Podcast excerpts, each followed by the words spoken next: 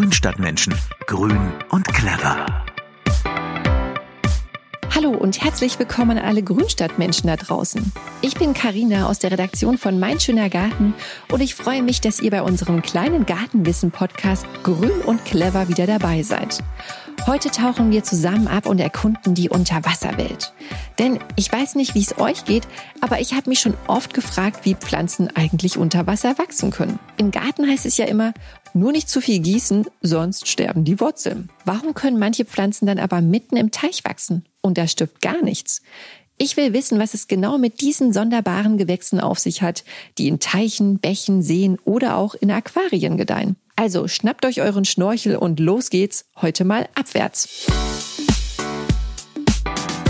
Wenn man über Wasserpflanzen redet, dann muss man zunächst einmal verschiedene Typen unterscheiden. Bei den Wasserplanschern gibt's nämlich wie bei uns Menschen auch die Schwimmer und die Taucher. Und natürlich die, die nur den großen Zeh reinstecken. Die zählen aber nur bedingt zu den Wasserpflanzen. Wenn wir uns also mal vom Rand eines Sees oder großen Teichs aus über die Uferpflanzen, die noch im trockenen Bereich stehen, hinaus vorwärts wagen, dann wachsen da zunächst die Sumpfpflanzen wie Blutweiderich, Sumpfschwertlilie, Sumpffarn und noch viele andere Pflanzen mit Sumpf im Namen. Die mögen dauerhaft oder phasenweise nasse Füße, sind aber keine echten Wasserpflanzen. Die finden wir erst ein Stück weiter draußen in der Flachwasserzone. Von den Pflanzen, die dort in 20 bis 50 Zentimeter Wassertiefe wachsen, gibt es zwei Typen. Diejenigen, die unter Wasser genauso gedeihen wie über Wasser. Das sind zum Beispiel der Teichschachtelhalm und die Teichbinse. Diese Pflanzen stehen teilweise bis zum Bauch im Wasser, können aber sowohl über als auch unter der Wasseroberfläche Stoffwechsel betreiben. Sie sind quasi die Amphibien unter den Pflanzen. Okay, ich weiß, die Biologen mögen mir den Vergleich verzeihen. Die zweite Gruppe der Uferpflanzen kann genau das nicht. Bei ihnen sterben die Blätter, die unter der Wasseroberfläche sind, ab. Nur der Teil an der Luft betreibt Photosynthese und versorgt die Pflanze. Zu diesem Typ Uferpflanzen gehören zum Beispiel Röhricht und Schilfrohr. Puh, das klingt alles furchtbar kompliziert. Aber wenn ihr einen Teich anlegen wollt, dann ist die Pflanzzoneneinteilung in Uferzone, Sumpfzone und Flachwasserzone sehr wichtig. Denn nur wenn jede Pflanzenart am richtigen Platz steht, funktioniert das Ökosystem am Ende und das Wasser bleibt sauber und gesund. So, und nachdem wir jetzt eh schon bis zu den Knien nass sind, können wir uns ja auch gleich ganz ins Wasser werfen und den Schwimm- und Tiefwasserpflanzen einen Besuch abstatten. Die sind in der sogenannten, ihr könnt es euch denken, Tiefwasserzone beheimatet und das sind die Pflanzen, um die es heute eigentlich geht. Tiefwasserpflanzen heißen die Pflanzenarten, die ab einer Tiefe von 50 bis 60 Zentimetern und tiefer wachsen. Sie haben nur sehr wenige Wurzeln, denn sie benutzen sie nur, um sich im Boden zu verankern nehmen darüber aber fast keine Nährstoffe auf. Im flacheren Tiefwasser findet man oft die bekannten Schwimmblattpflanzen, wie die Seerosen. Die Blätter dieser Pflanzen wachsen an langen Stängeln und schwimmen meist auf der Wasseroberfläche. Diese Arten von Wasserpflanzen haben Blätter sowohl unter Wasser als auch auf dem Wasser. Sie brauchen den Kontakt zur Wasseroberfläche, weil sie dort das Licht und die Luft finden, die sie für ihren Stoffwechsel verwenden. Schwimmblattpflanzen können also nur so tief unten im Teich wachsen, dass ihre Triebe noch bis zur Wasseroberfläche hinaufreichen. Setzt man eine Seerose oder Teichrose zu tief und bringt ihre Blätter damit unter die Wasseroberfläche, stirbt sie zwar nicht gleich, aber sie gedeiht auch nicht so richtig. Deswegen ist es wichtig, wenn ihr einen Teich bepflanzen wollt, die maximale Pflanztiefe der verschiedenen Arten zu beachten. Vollständig submerse Pflanzen dagegen wachsen komplett unter Wasser. Diese Pflanzen kommen weniger in Teichen, sondern eher in Seen und in Aquarien vor. Tausendblatt, Wasserpest, Seegras, Grundnessel, Wasserfeder und Hornkraut gehören hier dazu. Diese Pflanzenarten wachsen meist als lange Stiele mit dicht an dicht stehenden Blättern. Das Besondere, sie haben keine Cuticula. Das ist eine wachsartige Außenhaut, mit der Stängel und Blätter normalerweise überzogen sind und die die Pflanze vor Austrocknung schützt. Im Wasser ist das überflüssig, also weg mit der Extraschicht. Die Haut darunter, die ist sehr dünn und hilft so bei der Nährstoffaufnahme aus dem Wasser. Und dann sind da noch die schwimmenden Wasserpflanzen. Die sind gar nicht am Grund verankert, sondern die schwimmen frei auf der Wasseroberfläche. Sie halten sich also nicht fest, sondern können ganz nach Lust und Laune im Wasser rumschweben. Das können tauchende Pflanzen sein wie die Krebsschere, die meistens eher am Grund rumdümpelt, oder Schwimmblattpflanzen wie der Froschbiss, die auf der Wasseroberfläche schweben. Auch die Wasserlinsen, die man als Entengrütze kennt, sind solche Freischwimmer. Manche dieser Schwimmpflanzen können die Richtung, in die sie sich bewegen, sogar ein bisschen steuern. Nur einen eigenen Antrieb haben sie nicht. Aber was sind jetzt die Unterschiede zwischen Land- und Wasserpflanzen? Das ist so. Pflanzen, die Gasaustausch mit der Luft betreiben, haben in ihrem Gewebe Spaltöffnungen, die sogenannten Stomata. Diese Öffnungen machen einen Gasaustausch zwischen Pflanze und Umgebung möglich. Über sie nehmen die Pflanzen Kohlendioxid auf und geben Sauerstoff an die Luft wieder ab. Wasserpflanzen, die auf eine CO2-Aufnahme aus dem Wasser angewiesen sind, filtern das CO2 mit dem gesamten Blatt. Auch sie nehmen CO2 aus der Umgebung auf und atmen Sauerstoff wieder aus. Diese Wasseratmung hat allerdings ein Manko. Die CO2-Aufnahme im Wasser läuft langsamer ab, als wenn das CO2 aus der Luft käme. Und das reicht manchen Pflanzen alleine nicht. Viele Arten haben deswegen eben ihre Schwimmblätter, um zusätzlich CO2 aus der Luft zu filtern. Bei diesen Pflanzen findet man dann schon Stomata, aber nur auf den Blattoberseiten, weil der Stoffwechsel über die Luft eben effektiver ist. Statt mit Stützgewebe, wie es Landpflanzen haben, ist das Gewebe von Wasserpflanzen mit Luftkanälen durchzogen, dem sogenannten Aerenchym. Durch dieses Luftleitgewebe funktioniert der Gasaustausch von den Blättern bis zur Wurzel besonders gut. Außerdem sorgt das Luftgewebe für einen guten Auftrieb der Schwimmblätter, die dann auf dem Wasser schwimmen wie kleine Schlauchboote. Die Abgabe von Sauerstoff ans Wasser hat dieselbe Funktion wie an Land. Sie reichert die Umgebung mit Sauerstoff an und macht, dass Fische und andere Wassertiere unter Wasser überhaupt leben können. Jetzt ist aber Kohlendioxid alleine nicht genug, um als Pflanze gut zu gedeihen. Auch Wasserpflanzen brauchen Nährstoffe, besonders Nitrat und Phosphat. Die nehmen sie nicht mit den Wurzeln aus dem Boden auf, wie wir das von den Landpflanzen kennen. Sie fischen die Nährstoffe mit ihren Blättern aus dem umgebenden Wasser ab ähnlich wie Orchideen, die im Dschungel auf Bäumen sitzen und ihren Nährstoffbedarf durch das decken müssen, was in der Luft so rumschwebt. Und noch eine Besonderheit gibt's bei den Wasserpflanzen. Sie kommen mit deutlich weniger Licht aus als Landpflanzen. Die robustesten unter den Teichpflanzen können bis zu zwei Meter tief wachsen.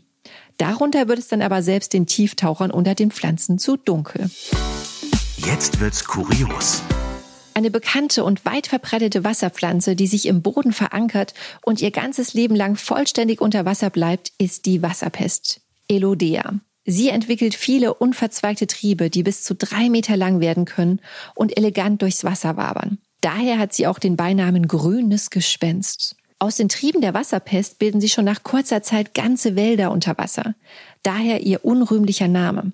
Die Wasserpest kann vereinzelt in weit größeren Tiefen als zwei Meter wachsen und hat es schon geschafft, ganze Schifffahrtskanäle lahmzulegen. Die Wasserqualität dagegen profitiert von den Wasserpestwäldern, denn die Pflanzen produzieren eine Menge Sauerstoff, bieten Lebensraum für Fische und andere Unterwasserlebewesen und können sogar Kobalt aus verseuchten Gewässern filtern. Aber jetzt kommt's. Von der Wasserpest gibt es in ganz Europa ausschließlich weibliche Exemplare. Es ist also eine Gespenstin. Die Pflanze vermehrt sich ganz einfach so, dass Pflanzenstängel, die abbrechen, einfach wieder neu einwurzeln, wo immer sie so hingeschwemmt werden. Sie vermehrt sich also rein vegetativ. Cool, oder? Jetzt stellt sich dem Gärtner vor allem die Frage, warum faulen denn Pflanzen nicht, die im Wasser leben? Schließlich sind die Pflanzenteile rund um die Uhr Nässe ausgesetzt und das führt ja, wie wir alle wissen, zu Fäulnis und bekommt den meisten Pflanzen ja gar nicht gut. Zunächst mal ist das Gewebe, das bei Pflanzen am anfälligsten für Staunässe ist, die Wurzel. Da Wasserpflanzen aber nur sehr wenige, schwach ausgebildete Wurzeln haben, ist die Angriffsfläche hier nicht sehr hoch. Außerdem werden die Wurzeln der Wasserpflanzen ständig mit frischem Wasser umspült, sodass sich keine Erreger andocken können. Einige Pflanzenarten, die unter Wasser leben, lassen den klassischen Rotteprozess gar nicht erst zu. Sie bauen überflüssig gewordene Pflanzenteile direkt selbst ab und ernähren sich davon, sodass es erst gar nicht zu Fäulnis kommt. Pflanzen, die diese kannibalische Ader nicht haben, nutzen einen anderen Trick. Sie werfen abgestorbene Teile einfach ab sodass sie weggeschwemmt werden und nicht rund um die Pflanze zu Boden fallen. Wer sich schon mal Gedanken über seine Beetbepflanzung gemacht hat, der weiß, dass unterschiedliche Arten ihre ganz eigenen Ansprüche an die Umgebung haben. Wie viel Licht sie brauchen, wie viel Gießwasser und welchen pH-Wert. Gut, das mit dem Gießen erledigt sich bei Wasserpflanzen von allein. Dafür gibt es andere Punkte, die für Wasserpflanzen relevant sind. Zum Beispiel die Wassertemperatur. Je nachdem, wie warm oder kalt das Wasser ist, verändert es nämlich seine Stoffeigenschaften. Kaltes Wasser kann zum Beispiel mehr Sauerstoff speichern als warmes Wasser. In warmem Wasser ist die Stoffwechselrate vieler Pflanzen höher, sie wachsen also schneller, als wenn sie in kaltem Wasser stehen. Man kann also, wenn man einen Teich bepflanzen möchte, nicht einfach irgendwelche Pflanzen aussuchen, die man schön findet. Auch hier gilt, nur Pflanzen, die für das geplante Umfeld geeignet sind, können sich schön entwickeln. Beachtet also neben der Teichgröße und der Pflanztiefe auf jeden Fall auch die durchschnittliche Temperatur in eurem Teich übers Jahr. Und was machen Wasserpflanzen im Winter? Manche Arten wie das Wassergras halten das kalte Wasser im Winter einfach aus. Das sind besonders die, die am Grund wachsen, wo das Wasser nicht gefriert. Einige Zierpflanzenarten, die wir gerne in unsere Teiche setzen, wie die Wasserhyazinthe oder Lotusblume, sind für einen Winter, in dem das Wasser annähernd durchfriert, aber einfach nicht gemacht. Die muss man dann im Herbst herausnehmen und in einem Bottich im Keller überwintern. Es gibt auch Arten wie das Teichlebermoos, die es den Fischen gleich tun und ab einer gewissen Wassertemperatur einfach auf den Grund absinken. Dort verharren sie dann in einer Art Kältestarre. Zum Wachsen ist es da unten sowieso zu dunkel und kommen wieder nach oben, wenn es heller und wärmer ist. Schwimmpflanzen, die auf der Wasseroberfläche treiben, haben schlechte Karten im Winter. Wenn der Teich zufriert, sind sie verloren. Damit sie im nächsten Jahr wieder zurückkommen können, bilden Schwimmpflanzen sogenannte Turione. Das sind kleine, knubbelige Sprosse, die von der Mutterpflanze abfallen. Diese kleinen Gebilde sinken auf den Grund und überwintern da. Wird das Wasser im Frühling wieder wärmer, steigen sie auf und treiben aus. Voila, die Schwimmpflanze ist wieder da. Und was ist mit den Algen? Gehören die nicht auch zu den Wasserpflanzen? In gewisser Weise ja, denn sie sind ebenfalls pflanzliche Strukturen, die im Wasser leben. Aber sie haben nicht die Komplexität wie zum Beispiel Seerosen oder Rohrkolben. Algen sind sehr einfach gestrickt und werden deswegen Mikrophyten genannt. Botanisch zählen sie nicht zu den Pflanzen, sondern zum Phytoplankton. Sie haben weder Wurzeln noch Blätter, Blüten oder Samen. Manchmal besteht ihr Organismus nur aus einer einzigen Zellart. Sie sind nicht im Boden verankert, sondern schweben frei im Wasser rum. Algen vermehren sich durch Zellteilung, manchmal auch über Sporen, ähnlich wie Pilze oder Fahne, oder indem sie Erbinformationen zwischen ihren eigenen Zellen austauschen. Weil sie keine Wurzeln haben, gibt es auch keine Ausläufer, Rhizome oder Ableger von Algen. Das hat den Vorteil, dass die Vermehrung von Algen oft sehr schnell geht, weil sie extrem simpel ist. Oft zum Verdruss des Teichpflegers, der dann stundenlang Fadenalgen fischen muss. Eine einzelne Alge besteht nur aus wenigen Zellen und ist mit bloßem Auge gar nicht richtig zu erkennen. Die kleinen grünen Schwebteilchen schließen sich aber zu riesigen Kolonien zusammen und können so ganze Teppiche bilden. Algen sind auch weniger empfindlich gegen Lichtmangel als die meisten Wasserpflanzen. Sie können nämlich auch Stoffe aus ihrer Umgebung aufnehmen, wenn das Licht nicht reicht und sich davon ernähren. So mancher Teichbesitzer fragt sich vielleicht, wozu diese schleimigen grünen Glibberpflanzen eigentlich gut sind. Treten sie in Massen auf, vermiesen sie nämlich die Wasserqualität und nehmen den Fischen den Sauerstoff weg. Tatsächlich sind Algen aber die Lebensgrundlage der Unterwasserwelt. Sie stehen ganz unten in der Nahrungskette und liefern das Kraftfutter für die allerkleinsten Lebewesen, die dann wiederum die Nahrung für größere Tiere sind, wodurch die Nahrungskette überhaupt erst in Gang kommt. Wasserflöhe, Larven, Schnecken, Krebse und Muscheln futtern Algen. Und auch für viele größere Tiere wie Fische, Molche oder Schildkröten sind Algen ein wichtiger Nährstofflieferant. Tatsächlich haben Algen vor zweieinhalb Milliarden Jahren mitgeholfen, genug Sauerstoff in die Atmosphäre zu pumpen, dass Leben an Land überhaupt möglich wurde. Ihr seht also, auch wenn wir dem grünschleimigen Bewuchs nicht allzu viel Liebe entgegenbringen, der fleißigen Photosynthesearbeit der Algen haben wir letztlich die Luft zu verdanken, die wir atmen. Kurz gefragt und schnell gecheckt. Warum spricht man eigentlich von der Algenblüte, wenn Algen doch überhaupt nicht blühen? Der Begriff der Algenblüte kommt wahrscheinlich daher, dass dort, wo Algen sich stark vermehren, sich oft das Wasser auffällig verfärbt. Das Wasser wird dann knallgrün, hellblau oder blutrot. In Florida kennt man die Algenblüte deswegen auch als rote Flut. Algen sind in der Lage, bei bestimmten Temperaturen, viel Licht und einer hohen Verfügbarkeit von Nährstoffen explosionsartig zu wachsen. In Zeiten, wo man noch nicht genau wusste, wie Algen sich tatsächlich vermehren, weil man noch keine Ahnung von Zellteilung hatte, wurde spekuliert, dass es sich dabei um eine Massenblüte handeln müsse. Heute beschreibt der Begriff ganz allgemein das Phänomen der Massenvermehrung und ist eher bildhaft zu verstehen. Algenblüten sind ein beeindruckendes Naturschauspiel, können für ein Gewässer aber schlimme Folgen haben. Denn so viele Algen auf einmal schlucken Sauerstoff, statt ihn zu produzieren und können sogar Giftstoffe ins Wasser eintragen. Blaualgen produzieren beispielsweise Methan. Oft sterben im Zuge einer Algenblüte deswegen Unmengen an Fischen und anderen Wassertieren. Und auch Menschen sollten sich von dem belasteten Wasser besser fernhalten, bis sich das Ökosystem wieder eingependelt hat. Je wärmer es übrigens auf unserem Planeten wird, umso häufiger wird es in Zukunft Algenblüten geben. Eine Algenblüte oder auch Algenpest ist also auch ein Zeichen des Klimawandels. Wasserpflanzen gehören zu den ganz großen Geheimnissen unseres Planeten und gleichzeitig zu den wichtigsten Lebewesen überhaupt. Ohne sie könnte weder an Land noch im Wasser irgendetwas existieren. Neben dem wichtigen Sauerstoff bieten Wasserpflanzen Lebensraum für große und kleine Wasserbewohner. An den Pflanzen werden Eier abgelegt, sie dienen als Versteck und als Nahrung. So schaffen sie für unzählige Tiere, von der Libelle bis zur Stockente, die Lebensgrundlage.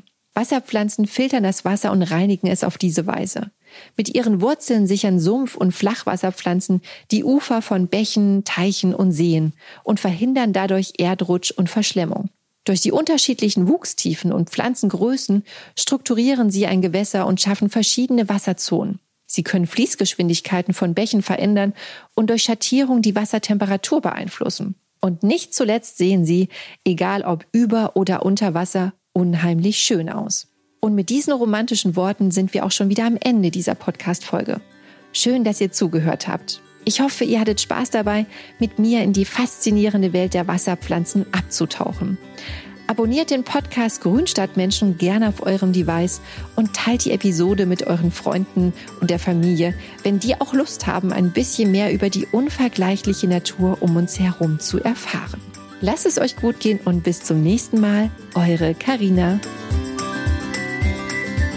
Grünstadtmenschen. Grün und clever.